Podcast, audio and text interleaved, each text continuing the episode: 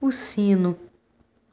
Eusébio gostava de apito, o som que saía de dentro.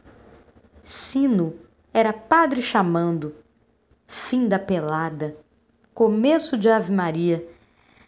Amor era a mãe passando a mão na cabeça para dormir. Um dia de nada, o menino viu que mãe não tinha mais olhos para o pai, que desenhou miúdo na sala de arte. Os dois não deram mais as mãos, e duro se fez saber que a mesma mão que acarinhava seus cabelos buscava outros olhos. Uns olhos estranhos, castanhos. Eusébio tinha no olhar o verde do pai, seu Manuel. Ao toque do sino, já não era o Pai Nosso, mas pai de Eusébio que entrava com os presentes de Natal. Hora de saber que homem sobrevive, mas é mais vivo em torno de uma mesa cheia dos seus. E foi aquele esverdeado de maré que se apagou sem dizer que ia.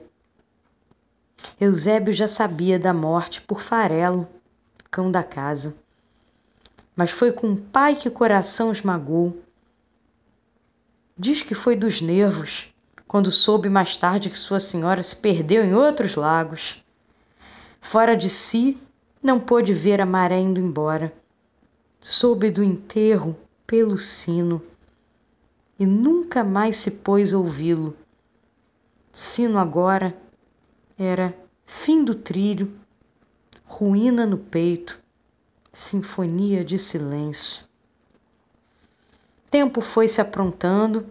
Eusébio botou calça comprida, se fez homem na vida, com mulher e filhos. Véspera de Natal, pediu a palavra, coisa que deixou de lado na maré. Pediu uma palavra que não saía. Olhou para cima, com o dedo em riste, e disse: A culpa foi sua, hein, Manuel?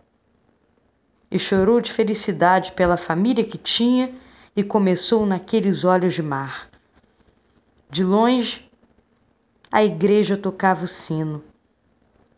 As crianças ouviam e corriam pela casa. Um pássaro voou pelo azul do céu. Naquele dia, o mar se fez forte e verde.